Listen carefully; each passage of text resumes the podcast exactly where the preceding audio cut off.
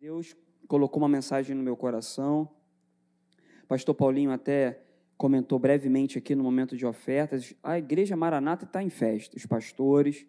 Nós estamos muito, muito alegres, muito felizes com a conquista do, do terreno, do espaço. Era um sonho nosso, um projeto, não só para a igreja local, mas para toda a Maranata. E falando também da sociedade bíblica, o pastor Paulinho falou de uma forma muito objetiva.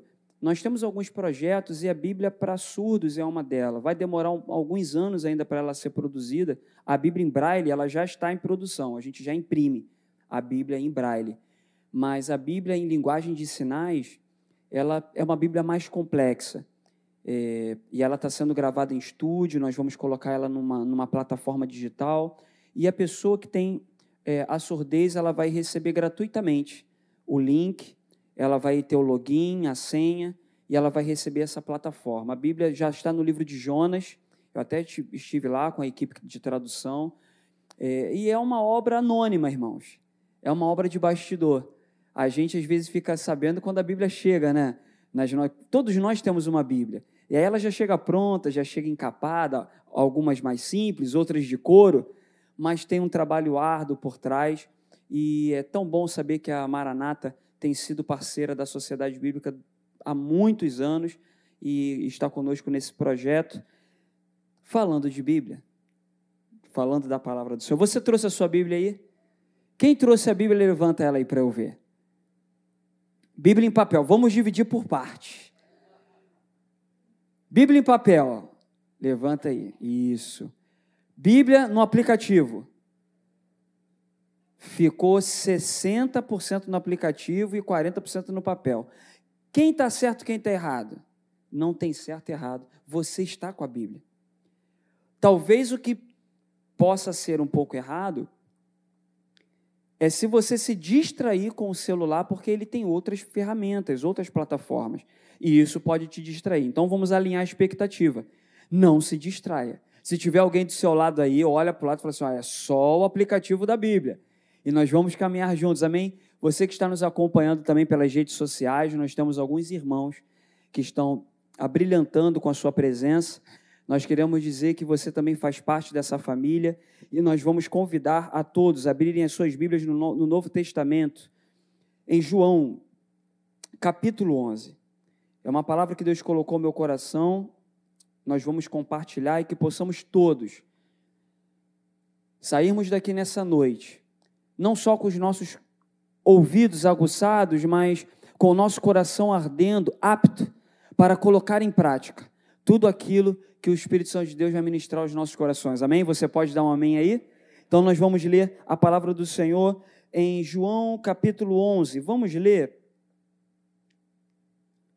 versículo 25. Nós vamos ler versículo 17 em diante. Diz assim na versão NAA: Quando Jesus chegou, encontrou Lázaro, já sepultado há quatro dias. Ora, Betânia ficava mais ou menos a três quilômetros de Jerusalém. Muitos dos judeus vieram visitar Marta e Maria a fim de consolá-las por causa do irmão. Marta, quando soube que Jesus estava chegando, foi encontrar-se com ele. Maria, porém, ficou sentada em casa. Então Marta disse a Jesus: Se o Senhor estivesse aqui, o meu irmão não teria morrido. Mas também sei que, que, mesmo agora, tudo que o Senhor pedir a Deus, Ele concederá. Jesus disse a ela: O seu irmão há de ressurgir. Ao que Marta respondeu: Eu sei que ele há de ressurgir na ressurreição no último dia. Então Jesus declarou: Eu sou a ressurreição e a vida. Quem crê em mim, ainda que morra, viverá. E todo aquele que vive e crê em mim não morrerá eternamente. Você crê nisso? Marta respondeu: Sim, Senhor. Eu creio que o Senhor era o Cristo, o Filho de Deus, que devia vir ao mundo. Depois de dizer isso, Marta foi chamar Maria, sua irmã, e lhe disse em particular: O Mestre chegou e está chamando você. Deus colocou uma mensagem no meu coração e é muito sugestiva porque a quarta, a quinta-feira, ela tem um tema nas nossas 14 igrejas de quinta-feira viva, quinta viva. E a questão da vivificação, ou talvez a questão da ressurreição, é algo que não é só o cristão que tem essa demanda, essa necessidade de permanecer vivo, ou de reviver, ou até mesmo de ressuscitar. Num tempo mais anterior aos nossos, até mesmo na época de Jesus, Jesus ele ressuscitou, ele operou milagres no aspecto de trazer a vida novamente, fisicamente falando. E hoje a sociedade, seja ela uma sociedade cristã ou uma sociedade secular, outros povos, outras tribos, ninguém quer morrer. Se você perguntar para alguma pessoa, quer morrer? Se ela falar que sim, você vai encaminhar ela para um médico. Porque há uma necessidade dentro do ser humano, não só de viver, mas de permanecer vivo. Quinta-feira viva, quinta viva. Porque é interessante você estimular o outro a permanecer vivo, não só fisicamente, numa questão de saúde, mas também permanecer vivo em sonhos, permanecer com a sua mente viva, permanecer vivo de mente, alma, coração, de espírito vivificado. Falando de um contexto espiritual, existem pessoas que estão mortas. E aí isso é uma questão que, se fôssemos empresas, eu, na minha individualidade, se eu fosse uma empresa, eu já seria uma empresa falida no nascedouro. Como assim, pastor Daniel? Uma empresa que já nasce falida? Uma empresa ela nasce cheia de expectativas, comissão, visão, valores. O dono da empresa que está lançando, ele se programa, ele vai querer contratar funcionários. Se você chegar para um dono de uma empresa e falar para ele: "E aí, a sua empresa vai nascer falida?" Tem lógica isso? Lógica alguma. E se você chegar para uma pessoa e falar assim, você já nasceu falido, faz sentido? No mundo espiritual, sim. A Bíblia diz que por causa do pecado, nós já nascemos com essa sequência de erros acumulados a, a, a, no, no, longo da história da, da vida humana, os erros de, de, Adão, os erros de Eva, os erros dos nossos pais, nós já carregamos. E a Bíblia diz que o mundo jaz no maligno. Então nós já nascemos com essa sentença. Seja homem, mulher, alto, baixo, forte como eu. Nós já estamos com essa sentença, mas o que fazer? Desistir? Abrir mão dos sonhos? Ah, pastor, eu aceitei Jesus e quando eu comecei a ouvir a palavra de Deus, os pastores, os pregadores começaram a falar que nós já estamos condenados, é uma condenação, consequência do pecado. Então o que fazer? Aí que tem o ápice da história da vida humana, aonde Jesus ele vem e ele abre mão da sua glória, ele morre por mim e por você. Ele derrama o sangue dele na cruz, ele traz uma proposta de vivificação, ele traz uma proposta de vida eterna. Mas esse contexto da leitura, nós estamos com o drama de um amigo íntimo de Jesus, que era Lázaro aonde as próprias irmãs dele já entendiam, mestre, eu entendo, tudo bem, ele vai ressuscitar, mas naquele último dia, a parte teológica estava muito bem fundamentada. Ela já fala, mestre, eu entendo que ele vai ressuscitar, mas é naquele último dia, sim ou não? Aí ele fala, eu sou a ressurreição e a vida. Aquele que crê em mim vai ressuscitar, sendo que Jesus ele ainda estava habitando em carne e osso, ele estava habitando no meio do povo. E Jesus, ele ali, ele opera um milagre, nós conhecemos muito bem essa história. E aí eu pensando sobre isso, pastor Paulinho, nossos irmãos que estão nos assistindo pela internet, nossos queridos irmãos que estão aqui, eu fiquei meditando sobre isso, sobre a vivificação, sobre essa busca pela juventude. Não é só as mulheres que buscam essa juventude eterna. Eu conheço alguns homens que também estão em busca da juventude eterna, não querem não é morrer, não querem ficar velhos, não querem ter ruga. E o cabelo se ficar branco? Ainda bem que a tecnologia tem ajudado. Que busca é essa? Que algumas pessoas estão insaciáveis. Algumas colocam chip. E aí eu não estou entrando no mérito de certo ou errado, não é essa abordagem. A abordagem é a busca do ser humano em querer manter uma, uma certa é, harmonia do seu corpo, da sua saúde, e alguns não querem nem morrer, querem ficar com o seu corpo de 30, 40 anos, mesmo já estando com 80. Ó. E aí eu estava meditando sobre isso, eu falei, Senhor, mas e a vida eterna? E aí o Espírito Santo, quando nós começamos a pensar sobre isso, o Espírito Santo, de uma forma tão singela, ele sopra: Eu sou a vida eterna. E é mais fácil de você conquistar a vida eterna num ato do que talvez você conseguir comprar um chip que vai implantar em você uma distribuição, uma regulação hormonal para você equilibrar as suas taxas. Talvez você vai ter até uma melhor, uma proposta de uma certa tecnologia, mas isso tem um limite, isso tem um tempo nós vamos perecer, nós vamos voltar para o pó. E no que se diz respeito à nossa vida eterna? E aí eu quero trazer uma proposta para nós meditarmos. Em três atos de Jesus, aonde ele vivificou. Ele fez ressuscitar três pessoas. E aí eu aprendo três lições. A primeira lição, a primeira vivificação foi com a filha de Jairo. A filha de Jairo muito interessante, porque ela tinha, alguns estudiosos dizem que a filha de Jairo tinha por volta de 12 anos. E eu fiquei muito feliz, comentei com o pastor Paulinho, quando nós podemos perceber alguns adolescentes louvando na casa do Senhor. E a filha de Jairo é uma adolescente, 12, 13, 14, nessa faixa etária. A filha de Jairo, ela morre. E aí Jesus ele vai ter um encontro com aquela adolescente. E aí, irmãos, de uma forma bem singela, eu quero compartilhar com vocês o meu pensamento. Eu fiquei imaginando, talvez, Jesus olhando para aquela adolescente, pastor Paulinho, de 12 anos de idade. A Bíblia não diz isso, mas eu, eu fiquei pensando. Eu com meus 12 anos de idade. E aí eu fiquei pensando em Jesus com 12 anos de idade. E com 12 anos de idade, a Bíblia diz que Jesus ele estava lidando, tratando com, com rabinos, com mestres, ele estava no templo. Eu fiquei imaginando Jesus ali de frente para aquela menina morta. Eu fiquei imaginando talvez ele pensando: ah, menina, eu com 12 anos, com a sua idade, eu estava num templo, eu estava pregando, eu estava falando com homens doutores. Eu fiquei imaginando Jesus pensando: me permita, eu, eu pastor Daniel, falando, a Bíblia não diz isso. E eu fiquei imaginando Jesus olhando para aquela menina: ah, menina eu sou o único capaz de trazer você à vida. E você vai ter um encontro comigo.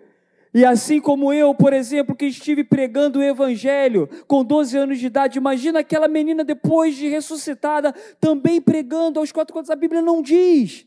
Mas imagina aquela menina depois de ter ressuscitado, ela olhando e ela falando com as amigas da escola, as amigas perguntando para ela: o que aconteceu com você? Ela falou: eu encontrei com Jesus, o Mestre, aquele que morreu na cruz, porque depois Jesus morre. E eu imaginei aquela menina contando para as suas amigas, ela crescendo talvez com 15, 18, 20, 22.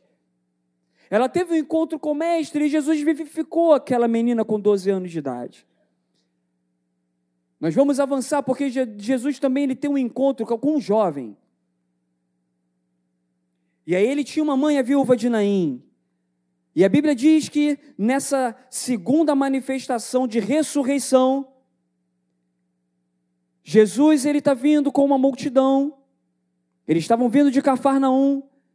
E aí eles entram na cidade de Naim. Essa cidade existe até os dias de hoje. Se você for um pouco mais curioso como eu, você joga no Google Maps, digita Naim, em Israel. É uma cidade linda. Ela tem flores rasteiras, pastor Paulinho, flores rasteiras. Ela fica num elevado, numa região um pouco mais montanhosa.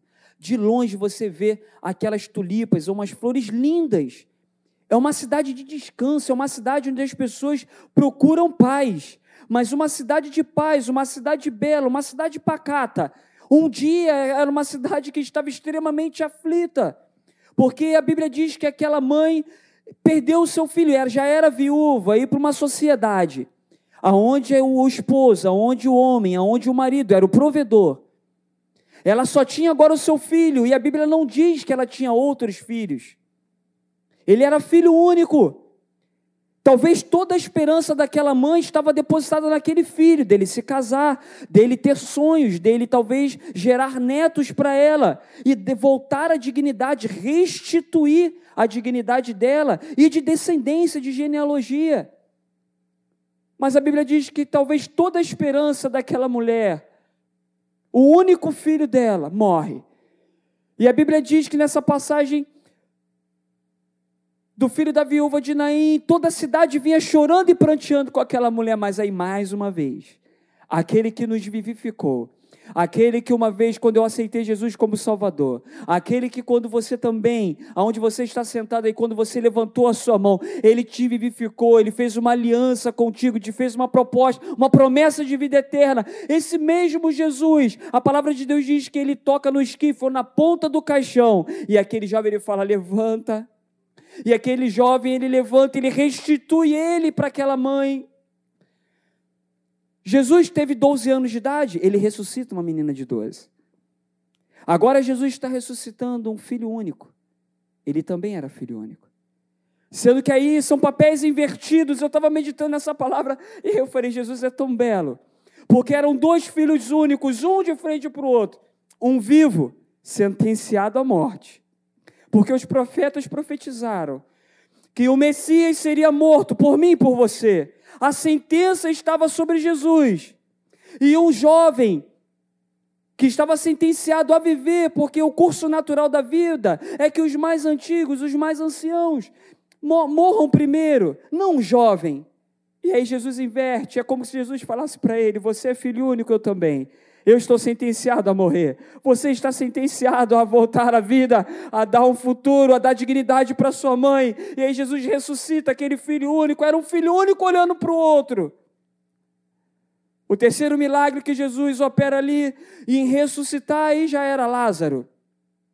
Amigo íntimo de Jesus, ao ponto de Jesus chorar. E é esse texto que nós lemos agora minutos anteriores aonde a própria irmã fala lá, ah, Jesus, se o Senhor tivesse um pouquinho mais acelerado no seu tempo, se o Senhor tivesse aqui, ele não teria morrido. E aí Jesus ali tentando investir um pouco mais no diálogo com ela.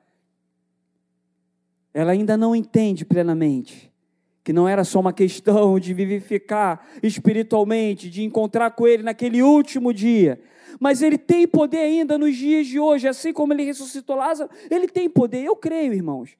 Particularmente eu nunca vi, pastor Paulinho. Mas o que é impossível para Deus? E aí, se nós formos perceber, sonhos foram restituídos. Sonhos de um adolescente, sonhos de um jovem e sonhos de um adulto. Nessa noite eu estou vendo aqui adolescentes, jovens e adultos. Qual é o seu sonho? O que Jesus precisa vivificar na sua vida? É quinta-feira viva, a oportunidade é hoje. E aí eu falando com o Senhor, meditando essa palavra, eu falei: Senhor, não permita que eu, pastor Daniel, venha sair dessa quinta-feira sem sair com os meus sonhos reavivados, os meus projetos, os sonhos até mesmo para a igreja, numa função pastoral, nós estávamos conversando sobre isso, sobre a unção que nós temos, sobre a responsabilidade do pastoreio. Senhor, que nós possamos sonhar assim como o pastor Paulo Brito estava sonhando sobre a igreja do Recreio, ele tem sonhos sobre a igreja da Tijuca, ele tem sonhos sobre as nossas 14 igrejas, ele tem sonhos sobre a igreja do Senhor no Rio de Janeiro, ele tem sonhos sobre a igreja no Brasil. E aí eu falei, Senhor, vivifica em nós o sonho, assim como o Senhor restituiu sonhos para aquelas pessoas. E aí eu queria compartilhar com vocês três lições. Em cada momento desse, quando Jesus ele ressuscita tanto o adolescente, tanto o jovem, quanto o adulto, o poder de vivificar o poder do milagre, o poder da solução, o poder do sim ou do não, o poder de abrir uma porta ou de fechar uma porta, o poder de te conceder uma bênção na tua casa, na tua família, o poder de trazer de volta o teu filho que estava afastado ou o seu neto. O poder de trazer você aquilo que estava morto, esse poder está com ele. Mas quando ele operou o milagre, ele deu uma ordem. Nos três milagres, pastor Paulinho. Nos três milagres, quando ele trouxe a vida às três pessoas, ele deu uma ordem para quem estava observando. É sobre essas três ordens que eu queria compartilhar com vocês. Na primeira, Marcos capítulo 5, versículo 43. Se você puder abrir a sua Bíblia agora. Marcos capítulo 5, se puder colocar também na tela. Marcos capítulo 5, versículo 43. Quando Jesus ele opera o milagre da menina, ele vira para as pessoas que estavam acompanhando ele na operação daquele milagre. E aí ele dá uma ordem para aquelas pessoas. A primeira ordem que Jesus dá é: dá-lhe de comer. Está escrito: Jesus ordenou-lhes expressamente que ninguém o soubesse, mas mandou que dessem de comer a menina. Sabe o que eu aprendo aqui? O poder do milagre está com quem? De ressuscitar Jesus. Agora, o poder de cuidar, de dar alimento é da igreja. O poder de abrir as portas e de fornecer uma escola bíblica dominical séria o poder de abrir a palavra do Senhor, como nós estamos abrindo agora, Pastor Paulinho, de falar um evangelho puro e simples, de ter uma, uma seriedade, como a nossa igreja tem caminhado ao, ao longo de 50 anos, de pregar o evangelho de uma forma honesta, de uma forma verdadeira, para que, para que as pessoas possam ter um encontro verdadeiro e genuíno com Cristo. Isso é o poder da igreja, porque é o poder de perdoar pecados, de, to, de tornar a pessoa reviver espiritualmente, está com o Senhor Jesus Cristo. A palavra de Deus diz que o Espírito Santo tem o poder de convencer o homem do pecado. Isso é com o Espírito Santo de Deus. Agora, a ordem de alimentar, ele falou para as pessoas que estavam acompanhando: dá-lhe de comer para ela. E o alimento na Bíblia, ele tem um simbolismo que o alimento é a palavra de Deus, é o pão, ele é o próprio pão. E aí traz uma responsabilidade para mim e para você, como igreja do Senhor. Pessoas vão entrar por essas portas como tem entrado. Nós temos recebido amigos, nós temos recebido pessoas visitantes, como hoje. Estamos felizes porque recebemos uma irmã, está nos visitando. Algumas visitas são de pessoas cristãs, outras não. Cabe à igreja fornecer um bom alimento. Cabe à igreja dar um bom testemunho e pregar o evangelho Cabe a nós, como cristãos, sairmos daqui, andar na rua, no colégio, na faculdade, no trabalho, sendo testemunhas de Cristo. Ao abrir os nossos lábios, a palavra de Deus diz que de uma mesma fonte não pode jorrar dois, dois tipos de água. Quando abrirmos os nossos lábios, precisa jorrar essa fonte tão limpa, tão pura, porque nós precisamos alimentar multidões que estão sendo vivificadas pelo poder do Espírito Santo de Deus. Tem sido falado muito nos dias de hoje sobre avivamento. Eu creio no avivamento. Mas eu creio no avivamento de dentro para fora também. Um avivamento onde a padaria vai estar avivada. Como assim, pastor? É quando você for comprar o seu pão de manhã. E aí você vai interagir com a atendente da padaria. E aí talvez ela esteja com o semblante caído, talvez com o olho lacrimejando. E aí você vai estar avivado. O avivamento vai entrar naquela padaria e aí você vai liberar uma palavra do Senhor. É um lugar de pão, mas um pão físico. Você vai levar um pão espiritual. O avivamento na padaria chegou porque você vai ser testemunha viva. Eu acredito que um bar também pode ser avivado. Como isso, pastor Daniel? Um bar não vende só cerveja, não vende só bebida alcoólica, talvez um refrigerante. Você vai estar andando aqui pelo bairro da Tijuca, quem sabe? E aí você vai ver um local e você vai entrar e vai querer comprar um refrigerante ou uma bebida. Quem sabe o avivamento vai acontecer dentro daquele bar. Como assim, pastor? O avivamento está dentro de nós, através do poder do Espírito Santo de Deus. E aí eu, como pastor, você como um irmão, você como um adulto ou como um jovem, você vai entrar.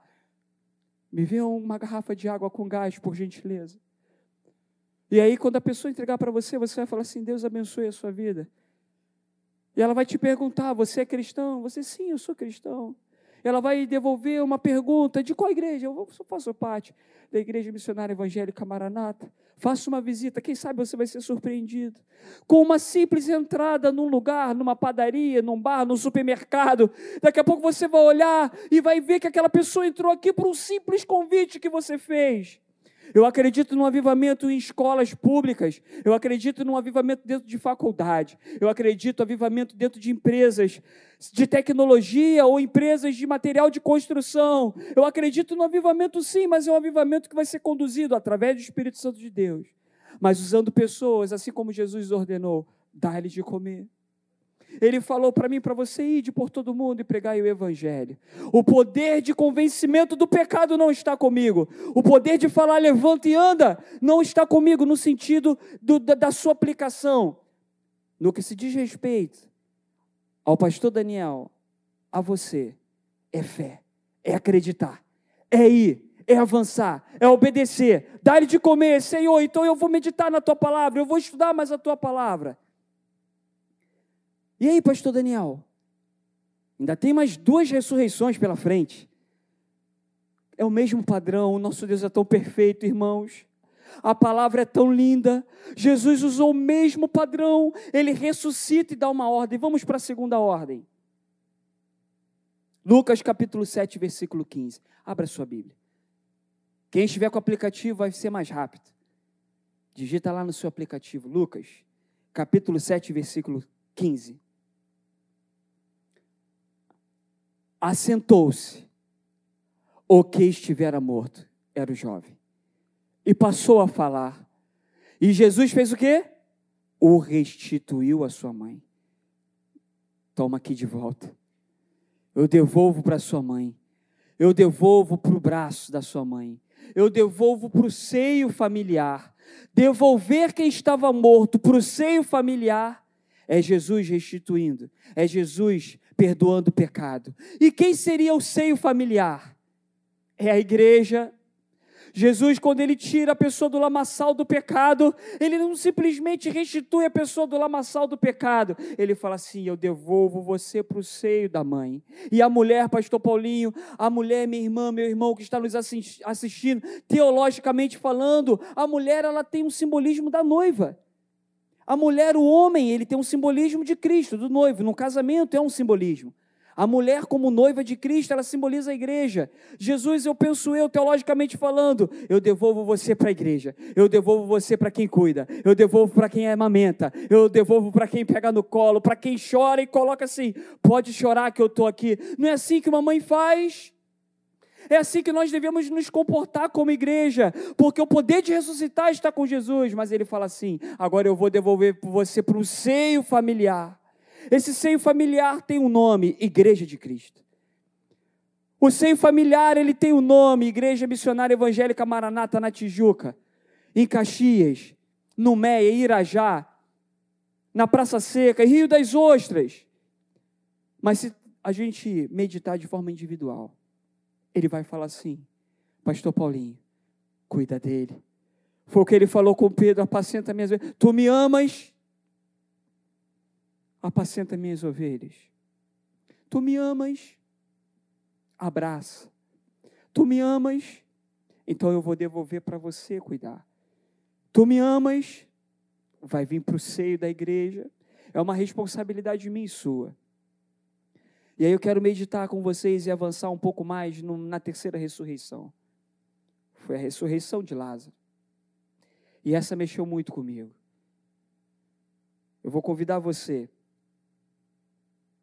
a voltar no texto em João. Nós lemos esse texto aqui em João capítulo 11, versículo 38.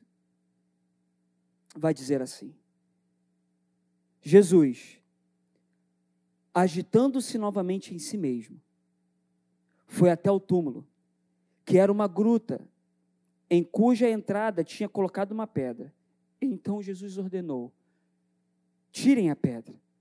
Marta, irmã do falecido, disse a Jesus: Senhor, já cheira mal, porque ele está morto há quatro dias. Mas Jesus respondeu: Eu não disse a você que se cresce, você veria a glória de Deus. Então tiraram a pedra e Jesus, levantando os olhos para os céus, disse: Pai, graças te dou porque me ouviste. Eu sei que sempre me ouves, mas falei isso por causa da multidão presente, para que creiam que tu me enviaste. Depois de dizer isso, clamou em alta voz: Lázaro, venha para fora. Aquele que tinha morrido saiu, tendo os pés e as mãos amarrados com ataduras e o rosto envolto no lenço. Então Jesus lhes ordenou: desamarrem-no e deixem que ele vá. Jesus ele vira para a multidão. Lázaro já estava, eu fiquei imaginando a cena, Lázaro saindo da gruta. A Bíblia diz, pastor Paulinho, que ele estava cheio de ataduras. Ele estava com lenços e com fitas. Provavelmente ele estava andando com uma certa dificuldade. Aí Jesus percebe a dificuldade daquele que foi recém-nascido. Jesus percebe a dificuldade daquele que foi recém-ressuscitado. Ele já estava vivo, ele já estava respirando, mas Jesus ele olha para a multidão e fala: tirem aquilo que está impedindo ele de caminhar livremente. Tirem as faixas, as ataduras. E aí eu fiquei pensando, nesse mundo, nós estamos a dias do carnaval. Quem sabe algumas pessoas depois do carnaval vão vir e vão entrar por aqui com algumas marcas da vida. Quem sabe algumas pessoas vão entrar pelas portas da igreja com algumas marcas, algumas feridas.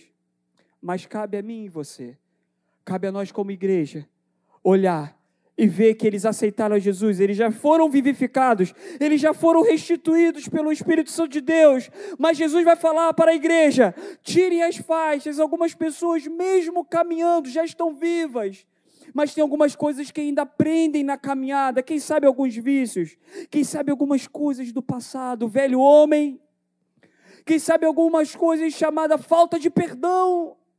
Algumas pessoas estão na igreja já caminhando há um ano, dois anos, três anos, estão se perguntando: quando é que eu vou ser liberto dessas faixas, dessas ataduras? E aí Jesus vai olhar para a multidão que está presenciando e fala: ajuda, tira a faixa. Quem sabe você vai ser usado por Deus ainda nesse tempo. E aí ele vai olhar para você: Jesus conta contigo, ele conta comigo. Pessoas vão entrar por aqui já vivificadas com os seus sonhos restituídos. Mas Jesus ele conta com a igreja na ajuda e vamos precisar de paciência. Alguns vão entrar por essas portas correndo. Outros vão entrar com alguma dificuldade. Tá tudo certo. A vivificação já ocorreu pelos méritos de Jesus ali na cruz. Mas nós precisamos estar atentos. E aí eu queria refletir com você nessa, nessa noite. Eu não sei qual é o lado que você está. Se é ao lado das pessoas que Jesus vai contar com você, para dar uma ordem para você e falar assim: cuida deles, dá de comer, devolva para o seio da mãe, ou tirem as faixas. Ou quem sabe você está do outro lado, que é o lado da pessoa que está precisando ser ressuscitada. Em alguns momentos, Pastor Paulinho, eu estou muito forte. Em alguns momentos eu estou muito animado. Em alguns momentos eu estou com a minha vida espiritual aqui. Eu estou querendo dar alimento. Em alguns momentos eu estou querendo tirar as faixas de todos. Eu estou querendo é, abraçar todos como se fosse uma mãe recebendo os filhos. Mas parece que em alguns momentos eu estou com algumas faixas no pé. Parece que em alguns momentos está difícil de caminhar. E aí Deus usa uma pessoa, nós falamos sobre unidade, de caminharmos juntos. E aí vem uma pessoa e fala assim: está tudo bem, nobre? Está precisando de alguma ajuda? Como é que está tua esposa? Como é que está teu filho? Como é que vão os seus negócios? Como é que você está na sua empresa? E aí eu vejo que pessoas estão sendo usadas por Deus para tirar aquelas faixas que talvez impedem a gente de caminhar de forma mais leve. Isso não é só para as pessoas que estão no mundo, isso acontece com a gente, irmãos. Nós não somos santos o suficiente para serem, sermos intransponíveis por dificuldades e adversidades. Tem dia que nós acordamos com os nossos sonhos aqui em alta, mas parece que os sonhos ficaram em segundo plano. Quem sabe Deus vai usar pessoas para tirarem as faixas que estão te prendendo, mas quem sabe você vai ser usado. Eu não sei qual lado que nós estamos. Porque isso faz parte da dinâmica da vida.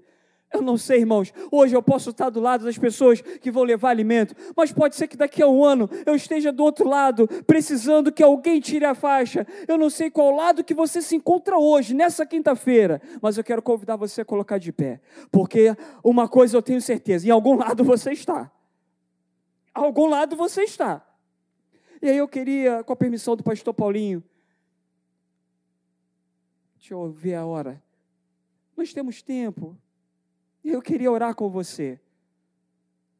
Eu queria primeiro fazer com que você pensasse junto comigo. Porque nós estamos diante da palavra do Senhor, foi o próprio Jesus que operou esses três milagres e opera até nos dias de hoje. É o próprio Jesus que está vivificando, ao mesmo tempo alertando quem está vivo para alimentar. Mas eu preciso que você saia de hoje aqui com isso na sua mente e no seu coração. Que lado que eu estou? Nós precisamos fazer esse exercício agora. Que lado que eu estou? Eu estou apto a levar alimento. Eu estou apto a acolher. Eu estou apto a tirar falhas ou não. Eu estou precisando de ajuda. Seja sincero com teu Deus agora nesse momento, porque nós temos pactos de oração. Nós temos orações a serem feitas. Com certeza tem um familiar seu que você está aí orando, ou um amigo que está com uma doença. Quem sabe você vai ser usado hoje para tirar faixas. Quem sabe você vai ser usado hoje para levar alimento para uma pessoa que está morrendo espiritualmente. Ou quem sabe, você vai ser alcançado por um milagre de Deus hoje aqui. E aí eu queria convidar você a receber uma oração nesse momento.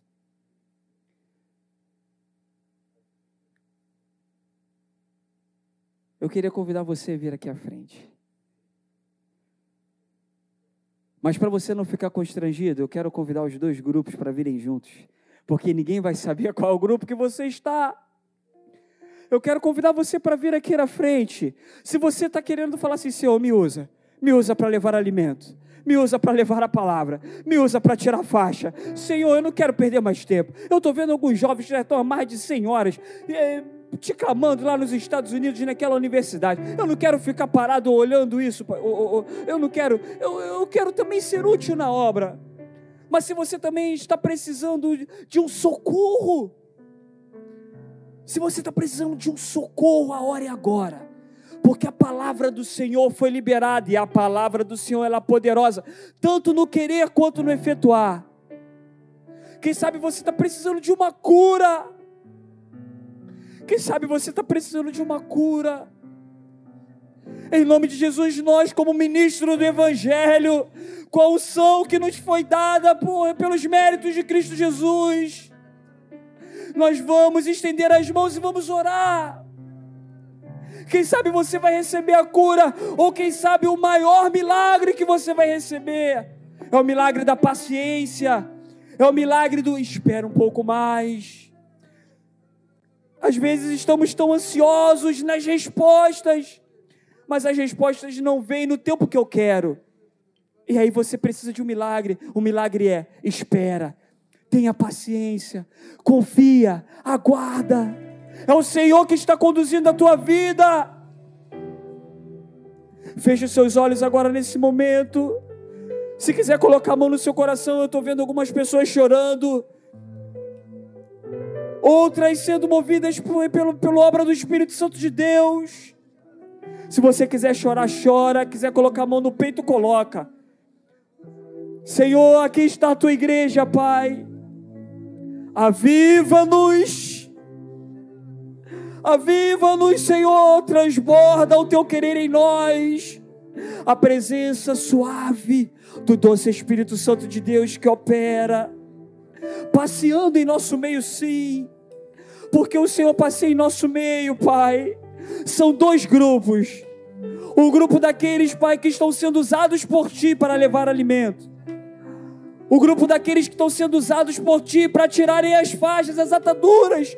Como igreja, nós nos colocamos disponíveis ao Teu agir. E tem um outro grupo, Senhor, que está precisando de um milagre o milagre da ressurreição. Ressuscita sonhos aqui nessa noite. O milagre da cura Senhor, basta apenas uma palavra, uma palavra tua, Senhor. Senhor, visita os nossos irmãos que estão, Pai, nos assistindo pela internet. Quem sabe tem alguém que precisa de uma cura, Pai, nesse momento. Ressuscita, Pai. Que ele possa entrar por essas portas aqui e contar um testemunho que foi alcançado pela tua palavra.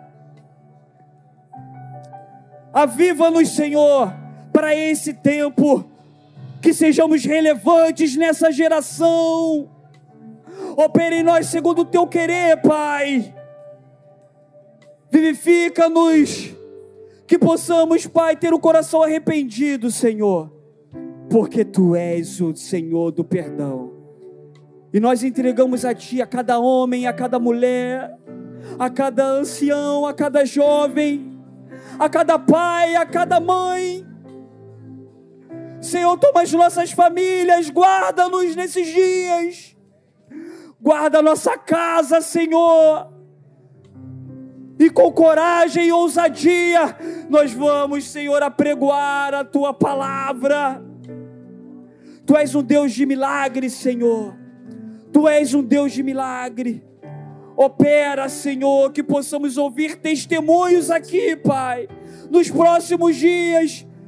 Pessoas que foram alcançadas pelo teu favor, pela tua graça, pela tua misericórdia.